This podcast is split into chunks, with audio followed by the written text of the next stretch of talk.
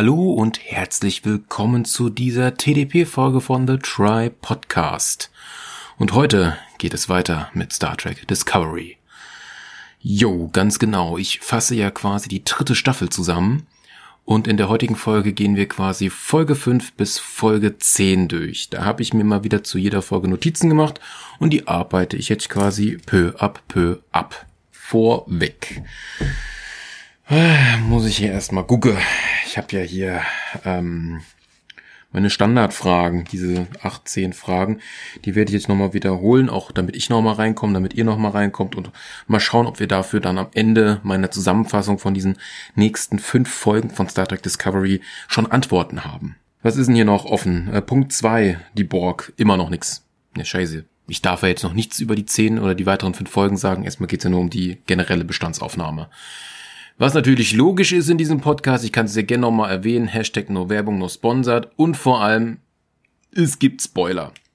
Ganz klar, es ist eine Zusammenfassung, also das sollte eigentlich zum Teil auch logisch sein. Okay, die Borg ist eine offene Frage, das war die zweite Frage. Die dritte Frage ist, andere Serien, Personen aufgreifen oder in irgendwie einbauen, Geschehnisse von Star Trek Picard eventuell auch noch einbauen und so weiter. Dann der vierte Punkt, Q könnte eventuell zurückkommen, vielleicht auch das Kind von Q.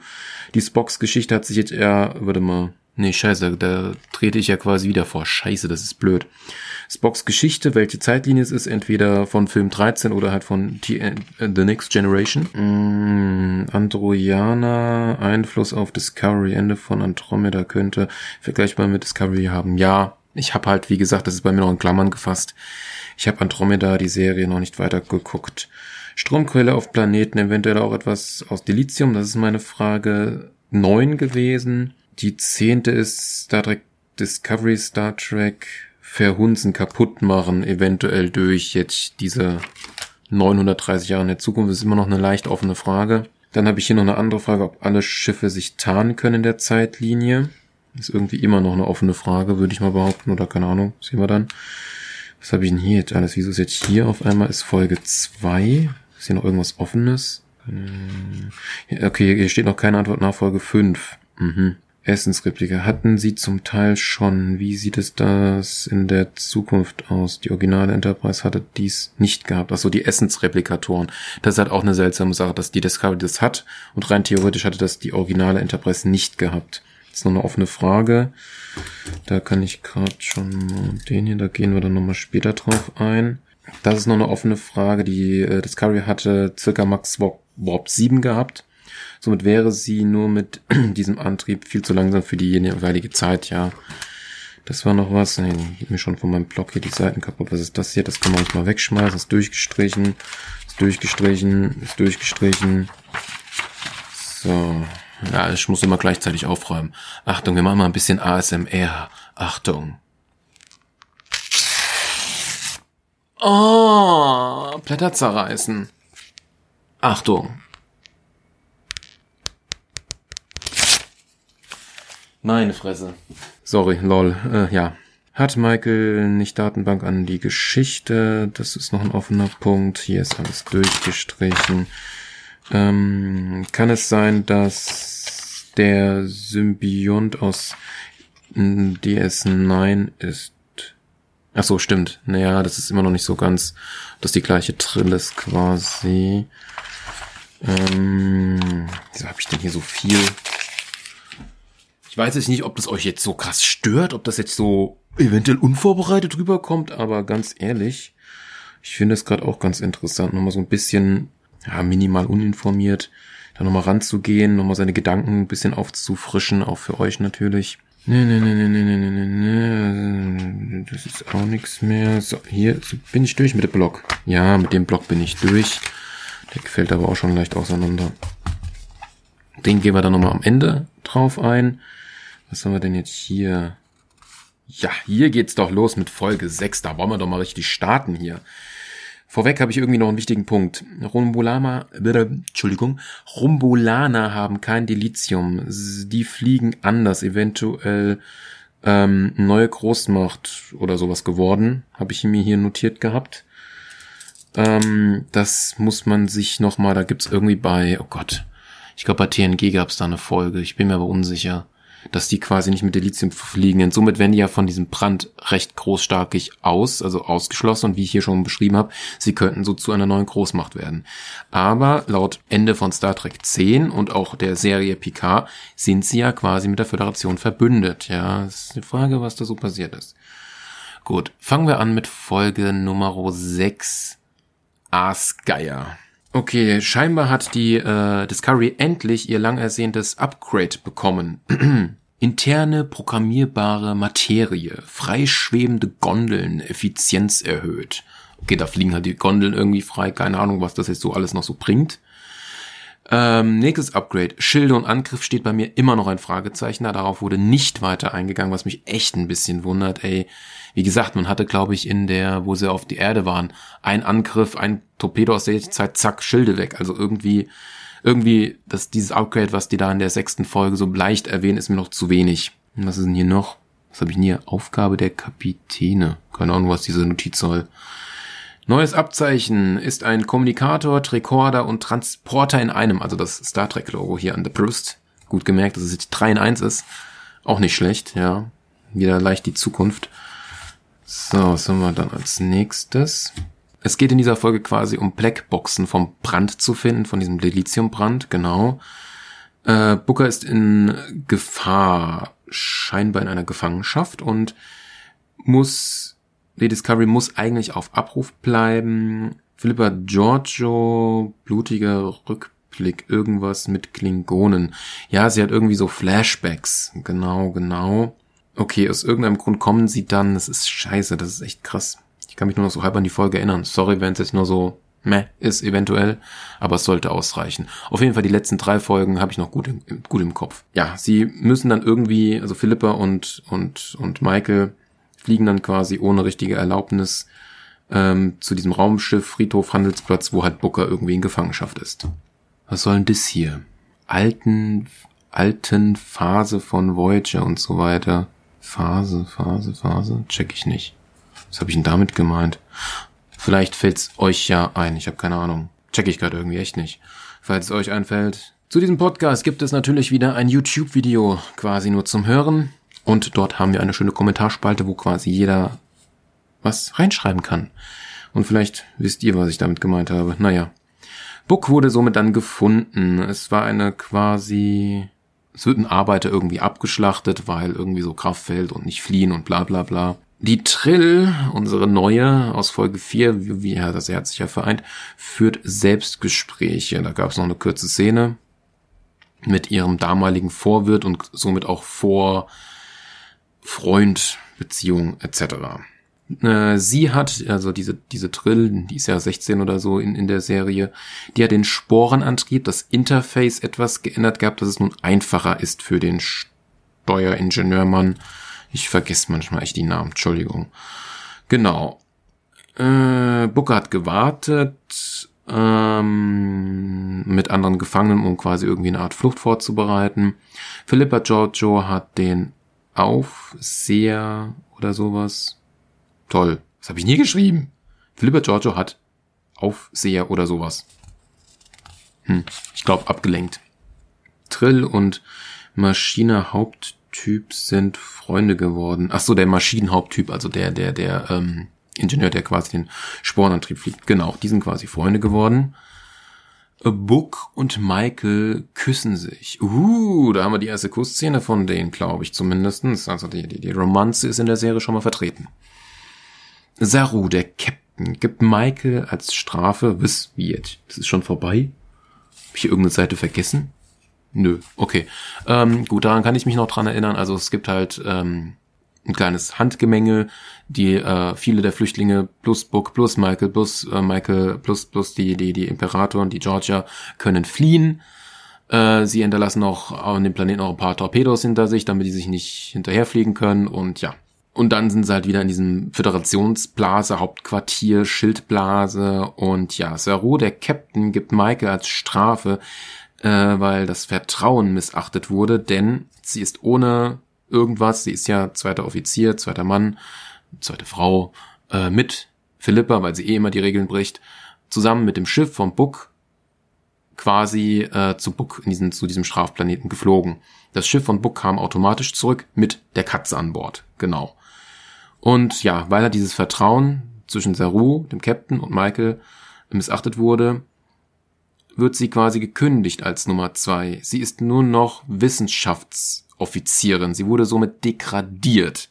Schon eine krasse Sache. Das kam so in Star Trek eigentlich bis jetzt, wenn ich mich so dran erinnere, nur bei Raumschiff Voyager vor bei, ach, wie heißt denn der Steuermann?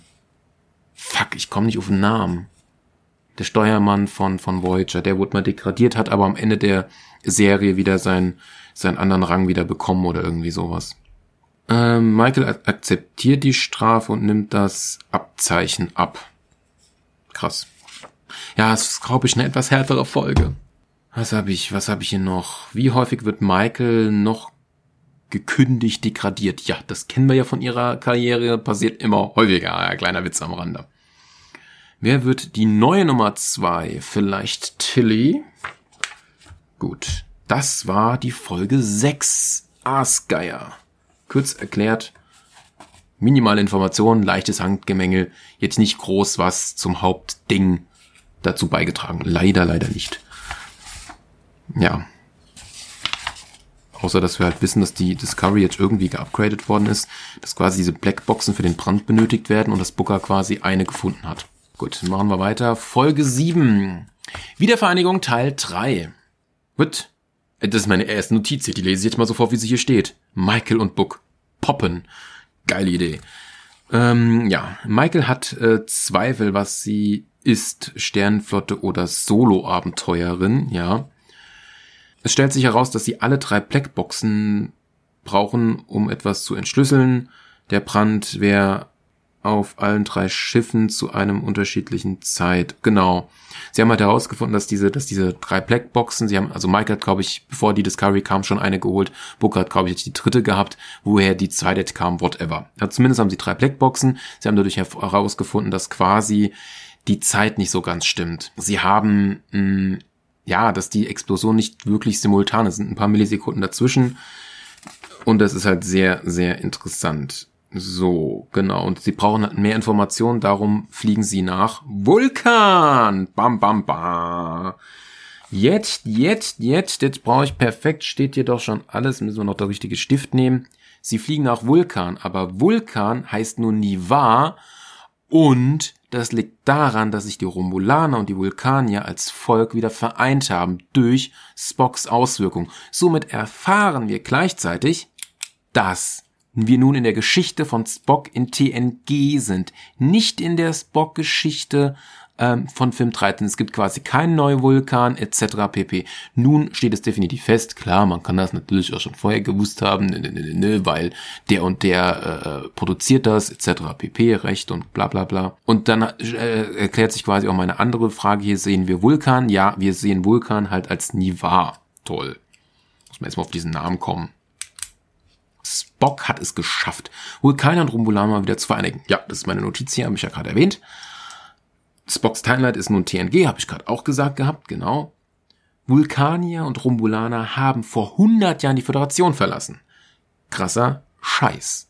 Das ist echt heftig, ja. Und die Vulkanier waren quasi die allerersten, die quasi sich mit den Menschen vereinigt haben. Mein nächster Punkt ist SB19, äh, Reiseportal vor dem Brand, da der Lithium knapp wurde. Genau, das war irgendwie ein Forschungs, ja, Projekt von den äh, Vulkanern, Schrägstrich Rombulanern. Risiko war zu groß, wurde eingestellt von der Föderation. Und wenn man denkt, dass Nivar denkt, dass die Föderation glaubt, dass sie sie zum Brand getrieben haben. Also es gibt halt das, deshalb hat halt Nivar, also Vulkanier Rumbulana Föderation oder Kooperation, Zusammenleben, halt äh, den Vertrag oder dass sie halt nicht mehr zur Föderation gehört, halt gekippt wegen dem Brand, wegen ja keinem Vertrauen mehr gegenüber. Und äh, wie gesagt, die, die, die, die Nivar hat quasi versucht, eine neue Art des Fortbewegungs zu machen mit diesen Portalen. Und das war der Föderation zu riskant. Ausschnitt von Spock aus TNG. Also Leonard Nimoy, kürzer Einblick, gut gemacht. Michael hat sich die, was? Michael hat sich die Vergangenheit von Spock nie angeschaut. Interessant. Tilly wird Nummer eins. Oho, krass, krass. Nicht schlecht. Okay. Ähm, Wiedervereinigung von Vulkaniern und Rumbulanern durch Brand geschwächt. Ja, das wird in der Folge, die müsst ihr euch echt mal geben, die ist ziemlich interessant. Das ist eine sehr interessante, wie nennt sich das? Äh, Bevölkerungsart und Weise. Es gibt halt, wie gesagt, die da die, da die Vulkanier, da die Rumbulaner, da die, die quasi Spocks Lehren weitergeben, dann noch irgendwelche Schlichter und so, damit das dieses Konstrukt irgendwie funktioniert. Das ist schon hochinteressant.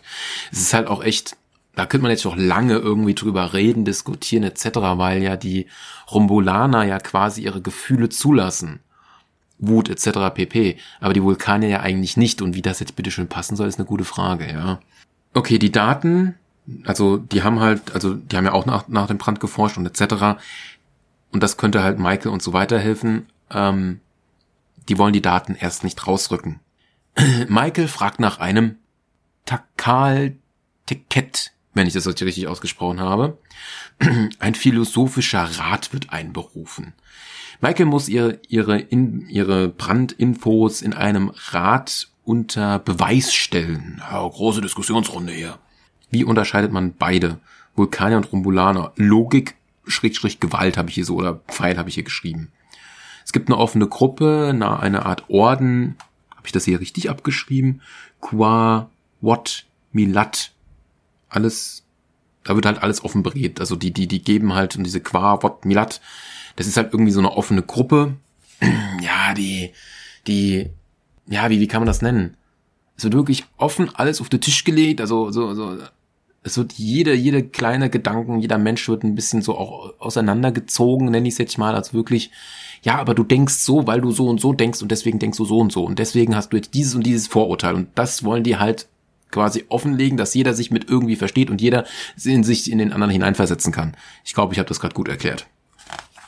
Michael darf nicht verlieren, sonst wird sie als unglaubwürdig, äh, Entschuldigung, als unglaubwürdig betrachtet und Spocks Vermächtnis ist in Gefahr. Michaels Mutter ist der Beistand. Sie lebt, ist meine Notiz. Und das ist diese Kuwat Milat, also dieser, dieser Ordensbeistand. Und somit sieht man, Michael Vernons Mutter lebt. Somit geil, ja, also Auswirkungen etc. von hier ähm, Star Trek Staffel 2 Ende, die ganze Engel, also Star Trek Discovery Staffel 2, die ganze Engel-Anthologie, nenne ich es jetzt einfach mal, hat funktioniert. Michaels Mutter ist nicht in eine Zukunft gereist, wo kein Mensch oder kein Lebewesen mehr gelebt hat. Sie ist in eine Zeit quasi gekommen, wo sie quasi weiterleben kann. Ja. Wohlgemerkt. Das Wohl von vielen, Sprichwort, ruhen lassen etc., es wurde mal kurz erwähnt, ist echt wieder lustig. Was habe ich hier geschrieben? Da bei der Knappheit von Delizium auf kleine Welten nicht gedacht wurde. Aha, das Wohl von vielen ist wichtiger das Wohl eines Einzelnen. Das Sprichwort wird, ich weiß nicht, wer das da gerade irgendwie erwähnt hatte, aber da wird halt irgendwie drauf eingegangen, hier, wie gesagt, dass auf kleine Welten in dieser, in dieser Krise nicht eingegangen wurde. Eieieiei. Die erste Verhandlung. Ohne Erfolg. Verhandlung wurde ver verlegt. Nee, vertagt. Entschuldigung. Michael soll sich ex was extrem krass öffnen, habe ich hier geschrieben. Zweite Verhandlung. Mutter haut alle drei Punkte gegen Michael raus. Befehlsverweigerung beim Klingonenkrieg, letztes und plus unsicher beim Föderation zu sein und so, ja, also vertrauliches, was man quasi der Mutter gerade noch so gesagt hat, hat man ja hier in den letzten Notizen gehört gehabt. Michael weiß nicht, ob sie bei der Föderation bleiben soll oder nicht, wegen der Degradierung hat, ist er halt da ein bisschen in Gedanken gekommen, ja. Und ja, diese krasse Offenheit ist ziemlich krass in der Folge, kann ich nur noch mal hier beziffern, steht da auch noch mal so. Michael versucht das Unmögliche. Was? Genau. Immer wieder zu lösen, mit Hilfe der Discovery. Michael hat Angst, etwas falsch zu machen, so viel wie sie alle erreicht haben. Sie will niemanden verlieren. Sie zieht zurück, um den Frieden zu bewahren. Das ist, das, das ist schon nicht schlecht. Ja, zwischen Vulkaniern und Rumbulanern, ja, das zeigt schon Eier. da zeigt Michael wirklich Eier, wenn man es mal so sagen darf. Das Risiko ist es wert, sagt die Präsidentin, und sie bekam die Daten, ja, und ja. Gut. Trotz, dass sie zurückgezogen hat, Michael, sie hat die Daten bekommen. Michaels Mutter sagt dir noch irgendwas. Du weißt immer ganz genau, wo du mich findest. Wow, okay. Tilly wird überrascht von ihren Kollegen und sie soll Ja sagen zu dieser Beförderung zum ersten Offizier zu Nummer eins. Genau, und äh, Tilly heult so ein bisschen und wird quasi Nummer eins. Mm, Book bleibt da, um mit Michael halt zusammen zu sein irgendwie. Also Book hatte, glaube ich, auch so gedacht, mit ihr irgendwie mit seinem Schiff irgendwie wegzuflattern, nenne ich es jetzt mal. Genau, und das war die Folge 7. Die Folge 7 heißt ja Wiedervereinigung Teil 3. Und wenn ich es richtig im Kopf habe, es Wiedervereinigung Teil 2 bei TNG. Wo Teil 1 ist, weiß ich leider nicht. Vielleicht weiß einer von euch. Kommen wir zu Folge 8. Das Schutzgebiet. Blackout von der Terrarenarin Philippa Giorgio. Ähm, was steht da? Keine Überprüfung vom Arzt. Hm. Also sie werden häufiger, kann man damit sagen. Ein Gerät, welches auf atomarer Ebene alles, also den Körper untersucht, wird halt benutzt, um irgendwie da was zu sehen. Ja, so ganz, was so ärztlich jetzt möglich ist, ist jetzt nur das so zur Sicht bekommen. Dass es quasi ein Gerät gibt, was wirklich atomar den Körper untersucht. Ja, Osaira, die quasi Anführerin von der, von der grünen Spezies, ich komme gerade nicht auf den Namen, aber von der Smaragdkette, möchte Buck ausgeliefert bekommen, ähm, weil seine Heimat wird gerade von ihr angegriffen. Oder will halt angegriffen werden. Buck bekommt halt von seinem Bruder ein Notsignal. Bei diesem Gefängnisplaneten wird der Aufseher währenddessen von diesen Trance-Würmern über Osaira getötet. Der Brand, Ursprungsort, ein Nebel, von dem ein Signal ausgeht hörbar, klingt nach dieser Musik, die wir auch schon in den anderen Folgen immer mal wieder gehört haben, dieser gewisse Song von den letzten Folgen.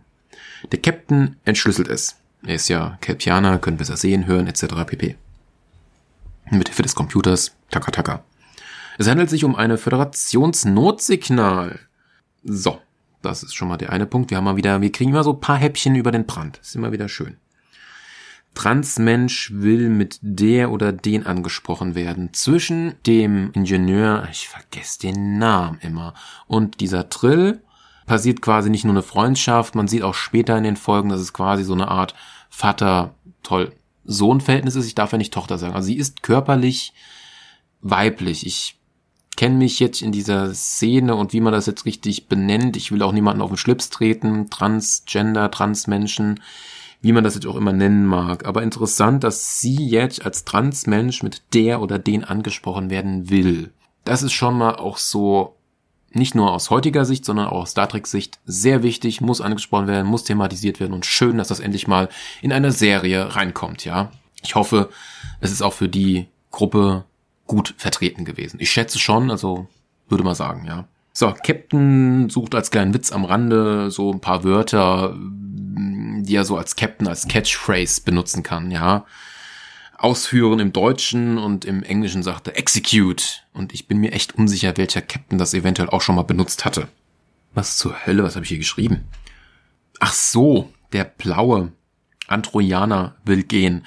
Das ist einer der Gefangenen, den sie vom äh, Gefangenschaftsplaneten mitgenommen haben, den Booker gerettet hat. Dieser blaue Androjaner heißt Rin. Book trifft seinen Bruder leichter aggressives Treffen. Osaira will Rin, den Kriegsverbrecher. Ihr Schiff greift die Oberfläche an, damit sich die Föderation nicht einmischt und ein Krieg zwischen ihnen und der Smaragdkette entsteht, sollen sie halt quasi nur als Beobachter da sein. Wird Book und dazu kommt noch dazu, wird Bookers Schiff genommen mit der Pilotin der Discovery und Rin an Bord, weil Rin kennt quasi diesen Schlachtkreuzer von Osira. Die Pilotin will manuell steuern. Geile Scheiße. Und dann kommen natürlich auch Hashtag No Werbung, so zwei schöne, ja, Ringsteuerknüppel nenne ich es jetzt mal, schwebend, so wie bei einer HTC Vive. Jo, fand ich ganz cool. Ah, da, da, sie schaffen es, das Waffensystem zu zerstören. Das gegnerische Schiff liegt oder fliegt und die Föderation wird bald die Smart-Kette kennenlernen. Oh, oh, oh. Bedrohung. Feind. Bild neu. Fight. Schöne Schlacht. Hätte mal wieder was. So, eine, oh, so ein schöner, schöner kleiner Krieg. So eine, oder eine, größere Schlacht. Eine größere Schlacht reicht mir schon aus, ja. So, weiter geht's mit Book und seinem Bruder. Gibt's einen kleinen Kampfszene mit einer Versöhnung. Dann sind da auf diesem Planet irgendwelche Tierchen, so fliegende Glühwürmchen, Pflanzen, ich kann es nicht so ganz verstehen. Und mit Hilfe der Discovery, also beide Brüder machen halt irgendwie so ein, so ein, die haben ja so, sind ja Empathen und Empathen kennen wir oder ich schätze mal die meisten allerhöchstens aus Avengers und natürlich den Guardians of Galaxy mit dieser einen Empathin. Und Empathen, das kennt man noch zu wenig aus Serien und Filmen, würde ich mal behaupten. Und Empathen können halt mit der Natur und halt auch mit Gefühlen so irgendwie umgehen, ja. Und beide Brüder, Buck und sein Bruder, scheiß gerade drauf auf den Namen, die empathieren halt gerade zusammen in so einem Chor und die äh, Discovery verstärkt das Signal, schickt das ins Meer und diese Tierchen fliegen da dann hin. Und angeblich waren diese Tierchen in irgendeiner Form eine Plage, die es schon seit über 100 Jahren auf diesem Planeten gibt. Fragt mich nicht was. Sie greifen nicht an, aber es sind zu viele in irgendeiner Art und Weise, keine Ahnung. Und sie konnten sie schon immer in irgendeiner Art und Weise leicht steuern, aber nicht so krass steuern wie jetzt mit Hilfe der Discovery, weil die da irgendwie das Signal halt ins Meer geballert haben. Rin wusste etwas. Ja, deshalb wollte die Smart-Kette ihn wiederhaben. Und dieses Information hat Rin dann quasi, äh, ja, Tilly gegeben. Äh, und nur er und Tilly weiß darüber, dass quasi, jetzt kommt's, die Smaragdkette bald kein Delizium mehr hat. Bam, bam, bam. Book bleibt auf der Discovery und will ihnen helfen, weil ihr, ihm, seinem Heimatplanet wurde ja quasi durch die Discovery geholfen. Das war Folge 8. Weiter geht's. Jetzt kommt ein Zweiteiler. Folge 9 und Folge 10. Terra Firma. Teil 1 und Teil 2. Fangen wir mit Teil 1 an. Aber wieso ist Teil 2 gerade in meinen Notizen hier oben drüber? Ich schlag mich tot hier. So, Chaka. Chaka. Na, wir kommen da schon, kommen noch gut voran hier. Der Doc und dieser Wissenschaftler von der Föderation, den man schon in der ersten und glaube ich, nee, in der, oh, ich weiß nicht mehr, in der fünften, also da, wo sie halt diese Bubble, diese Schildblase von der Föderation, der, der Aufenthaltsort gefunden haben, da ist halt auch dieser ältere Herr, dieser Wissenschaftler und die beiden untersuchen halt quasi dieses, dieses, ja, von was Georgia, also, also Philippa, die Imperatorin, hat quasi. Und da wird quasi ein Zeitsoldat gezeigt, der quasi auch das Ähnliche hat wie Georgia. Das Interessante an diesem Zeitsoldat ist, dass er quasi die Uniform von TNG hat, also The Next Generation. Das passt aber nicht so ganz zusammen, wenn er Zeitsoldat ist. Das spielt ja quasi 2800, 2700 irgendwie sowas.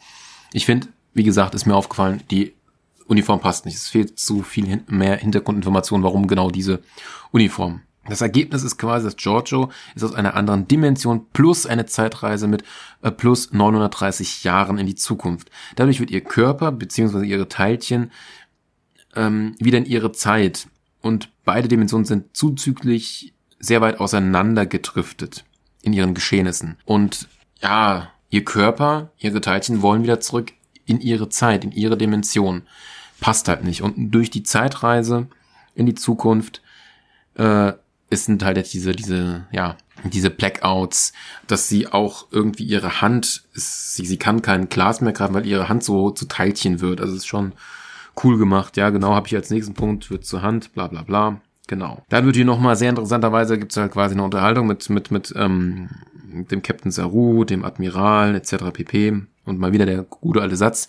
Das Wohl von vielen ist wichtiger als das Wohl von Einzelnen. Und Saru will eigentlich nicht ähm, der Philippa helfen, weil der Gegenschlag der Smaragdkette jederzeit kommen könnte. Und ja, dank der Hilfe des, ähm, also der Wissenschaftler von der Föderation sagt, es gibt keine Heilung, bla bla bla. Aber unser Doktor, er hat ja hier die, die, den Computer mit der Sphärendaten von 100.000 Jahren plus die neuen Daten äh, quasi von, ja, von der Föderation. Und mit damit, mit Hilfe, finden sie quasi einen Planeten, der Giorgio helfen könnte. Ah, dieses was mir gerade wieder so auffällt, dieses Upgrade des Schiffes macht irgendwie immer noch so wenig Sinn. Sie müssten natürlich auch viel größere Speicherbänke jetzt bekommen, ja, oder auch generell, dass sie überhaupt damals das speichern konnten, diese Sphärendaten von hunderttausenden Jahren. Das ist ohne Worte, wie die das hingekriegt haben, keine Ahnung. Das ist noch so ein bisschen meh. Ist mir gerade auch aufgefallen. So, genau. Das Interessante ist hier, da dachte ich, es kommt noch was. Leider kann ich hier schon mal vorwegnehmen, es kam leider nichts. Denn dieser Planet liegt am Rande oder in der Nähe vom Delta-Quadranten. Scheiße, leider keine Voyager-Anspielung. Verdammt. Weiter geht's. Beim Planet hat äh, Giorgio eventuell ihre Waffe in ihrem Körper, nicht, nicht an ihrem Körper, sondern in einer unsichtbaren Tasche teleportiert. Also ist irgendwie so, schlüpft weg, wenn man das genau hinguckt. Und das sieht so aus, wenn man den Film Ultraviolet kennt. Da sind ja auch die Waffen und die Munition in so einem Armbändchen, Portal öffnet sich dann so ein ganz kleines Löchelchen, wo dann so die Munition rein und raus geht, so tacker, tacker, tacker, tacker, tacker. Und das sah da halt gerade so aus. Ich kann schon mal vorwegnehmen, auch für Teil 2 wurde nicht verwendet. Also sie nimmt halt irgendwie eine Waffe mit, die irgendwie so schwuppdiwupp verschwindet. Mal sehen, ob diese Technologie irgendwann in der Zukunft nochmal, so in den zukünftigen Folgen eher gesagt, nochmal eingesetzt wird. Ist ja auch interessant, wie so generell so die Waffen der Föderation gerade sind. Auf dem Planeten erscheint ein Mann mit einer Zeitung. Auf dieser Zeitung ist quasi Giorgios äh, Tod deklariert, der morgen stattfinden wird, kurioserweise. Und eine Tür quasi, ein Portal. Der Mann ist ein bekannter Schauspieler aus Criminal Minds etc. pp. CSI kennt man bestimmt. Er ist aber, muss man zugeben, er ist wieder ein Tick mehr gealtert. Ja, leider. Er heißt Karl. Ich habe hier in Klammern geschrieben, ähm, vielleicht Q, weil mir kam es so rüber, weil er kam aus dem Nichts etc. pp. Ich kann aber sagen, nein, es ist immer noch nicht Q, es ist was anderes. Darauf komme ich dann quasi noch in meinen späteren Notizen zu Folge 2. Also Teil 2. So, hier wurde jetzt irgendwie das Signal entschlüsselt, denn irgendwie haben die da irgendwas mit Algorithmus gemacht und hin und her, tralala mit der Trill und so weiter. Und ein Doktor, Frau Doktorin Isa von der KSFKF, eine Kelpianerin, hat diesen Notruf abgesetzt, so quasi kleiner Notruf. Sie sollten quasi ähm, in dem Nebel ein Gebiet zur Delizium-Entstehung aufsuchen etc., was mitten im Weg im Nebel liegt. Irgendwie sowas. Ja, und das Kuriose ist, dass es halt vor gut 100 Jahren passiert und das Signal wird immer noch ausgestrahlt, was halt seltsam ist. Dass da überhaupt noch welche leben, keine Ahnung, etc. Giorgio durch die Tür. Also Giorgio geht durch diese Tür, was halt dieser Karl da geöffnet hat. Karl, was hast du getan? Eine Tür erschaffen. Ich hoffe, da liegen keine toten Menschen mit Händen drin, also mit nicht vorhandenen Händen. Kleiner Witz am Rande. Hm. Interessanterweise wird, Giorgio geht durch die Tür, sie kommt quasi in die Vergangenheit, in ihr Spiegeluniversum, also in ihre reale Zeit, aus ihrer Sicht betrachtet. Interessanterweise in die Vergangenheit auch noch, habe ich ja gerade gesagt, im, im Zeitraum des ersten Aufstandes. Äh, Giorgio ist auf der Discovery angekommen und Captain Tilly, also dort wird sie Killy genannt, äh, stellt, äh, steht vor ihr, bla bla bla. Es ist der Tag, wo Gabriel Lockhart und Michael Georgia, die Imperatorien, stürzen wollen. Jetzt kommt was richtig Geniales, das habe ich mir sogar ganz genau notiert und aufgeschrieben. Sekunde. Die Imperatorin wird vorgestellt. Ihr kompletter Titel, ihr kompletter Name wird gesagt. Ihre imperiale Majestät, Mutter des Vaterlandes, Lehnsherr von Vulkan, Dominus von Kronos, Regina, ich brauche Licht, nee, das steht da nicht, Andorie, Imperatorium Philippa Giorgio, Augustus, Naponius, Centaurius. Meine Fresse, was ein Name, ey. Das fand ich cool. Ey, da brauchst du eine Ewigkeit. Wie redest du die Person an? Für noch einen Doktor- und Professortitel. Das sind halt hier, Kronos ist halt halt Klingon, Vulkan ist klar, Mutter des Vaterlands ist die Erde, was jetzt Regina an Dorie heißt es bestimmt auch irgendein Planet, schlag mich tot, etc. Ist aber echt cool. Ähm, Giorgio rettet Saru, denn er wird halt irgendwie, äh, richtet ihn hin, futtern, etc. pp. Es gibt dann noch später ähm, dass sich Sicherheitsoffiziere gegenseitig bekämpfen. Ähm, und da, ja, weil es ist halt so, ich will dein, deine Stelle haben, also muss ich dich töten, bekämpfen uns halt. Das Lustige ist halt, dass halt dann die Imperatorin dann sagt, ihr könnt euch später töten. genau. Dann wird quasi eine Präsentation gezeigt, so von dem Leben so ein bisschen, Kriegsleben von der Imperatorin.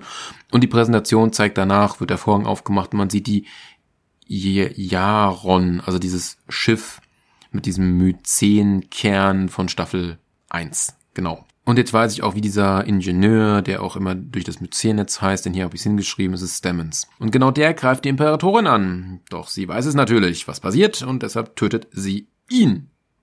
Genau.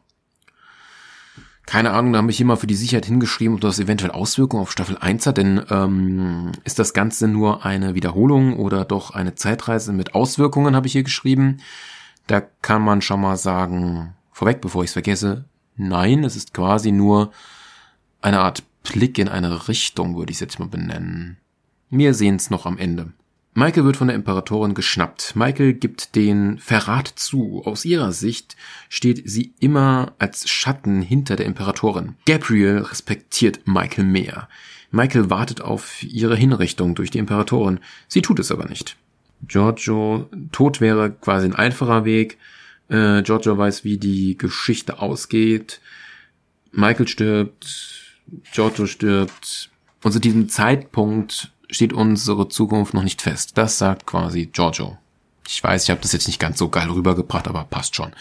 Hauptsache der Input ist da. Michael kommt in die Argonie, Folterkammer, also in diese, in diesen runden Zylinder-ähnlichen Käfig, wo man dann Schmerzen ohne Ende bekommt.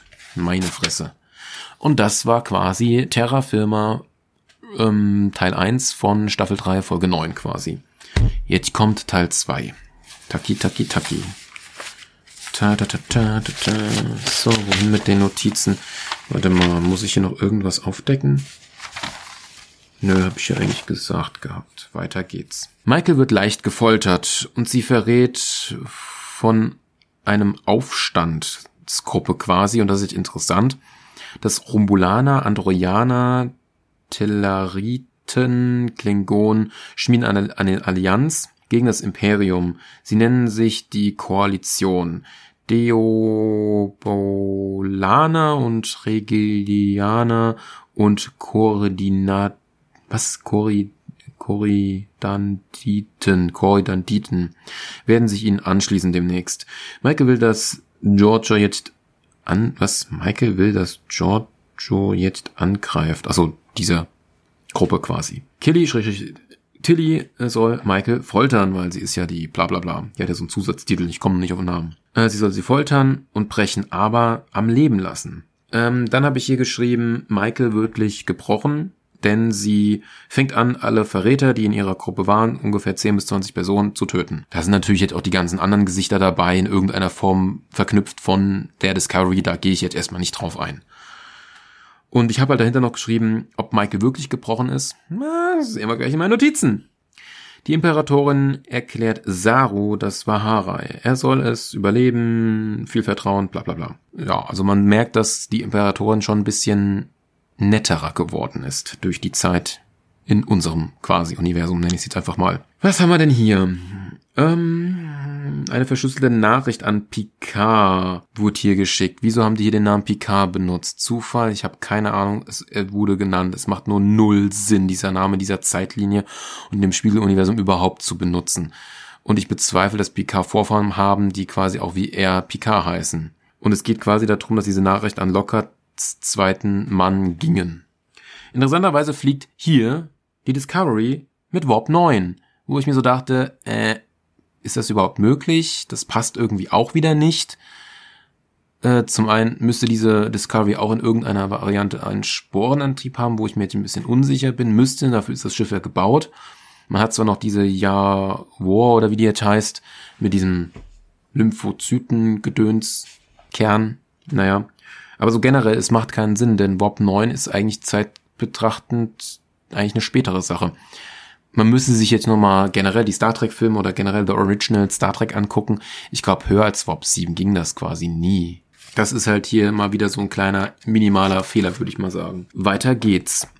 Den zweiten Mann finden sie quasi in einem Shuttle und bekommen ihn. Michael und die Imperatorin wollen ihn verhören.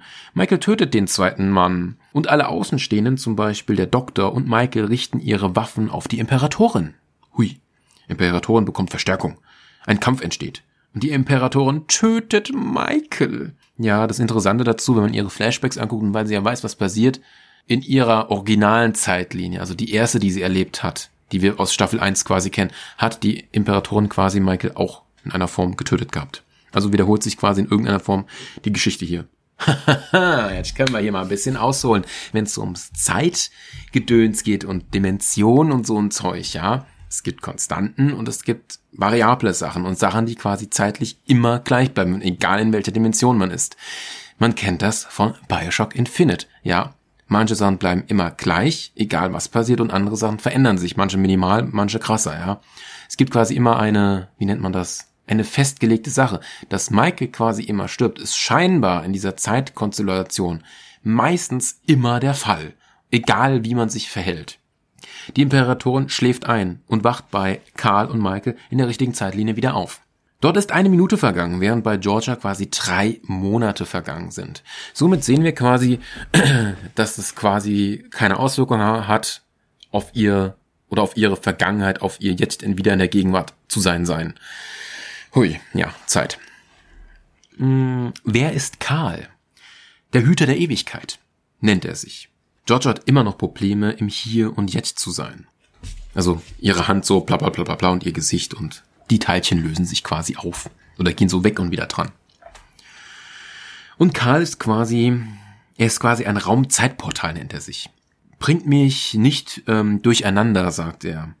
Dann kamen die temporalen Kriege und alle haben sich gegenseitig umgebracht und wollten ihn missbrauchen für ihre, ja, Richtung quasi. Die I, die jetzt irgendeine Gruppe im Zeit, im temporalen Krieg halt wollte.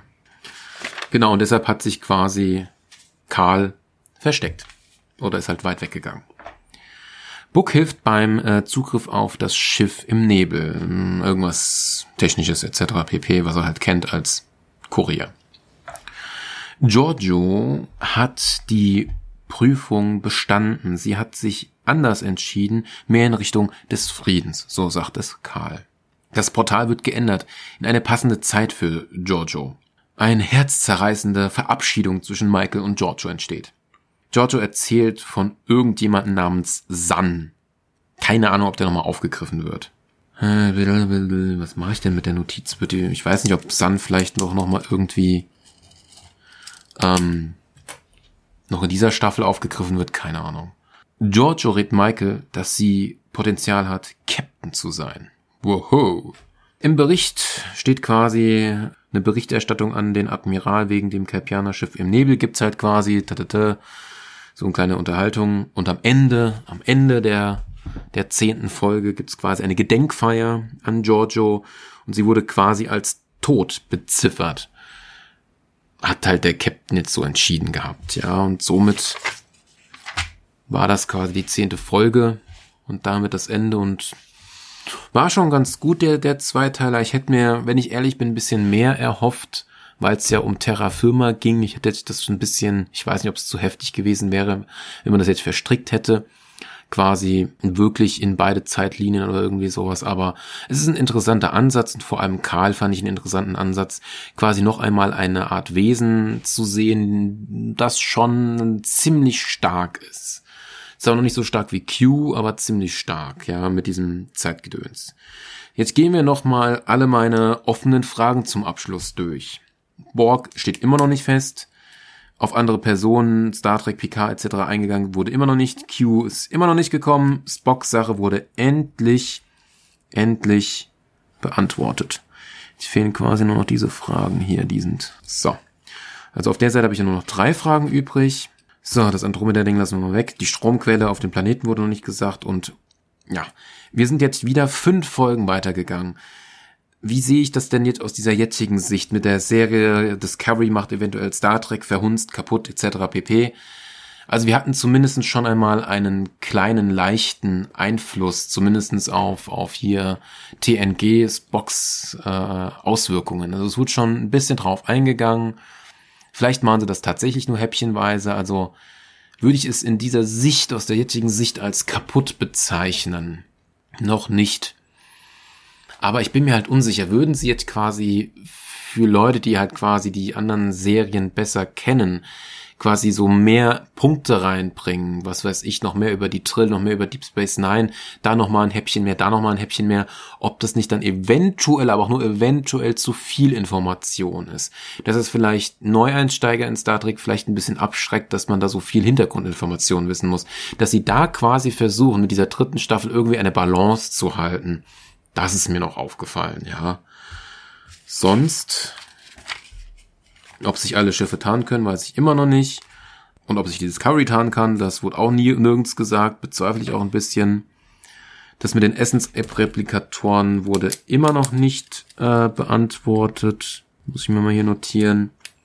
Ja, das mit Warp 7 und der Geschwindigkeit ist klar. Und sonst, ja, ob Michael Vernon nicht irgendwie eine Datenbank von der Geschichte hat. Ja, hat sie halt rein theoretisch. Aber erst jetzt durch auf der Discovery und dank der Daten der Sphäre von diesen 100.000 Jahren. Aber so wirklich, dass man da mehr erfährt, erfährt man nicht so wirklich, ja.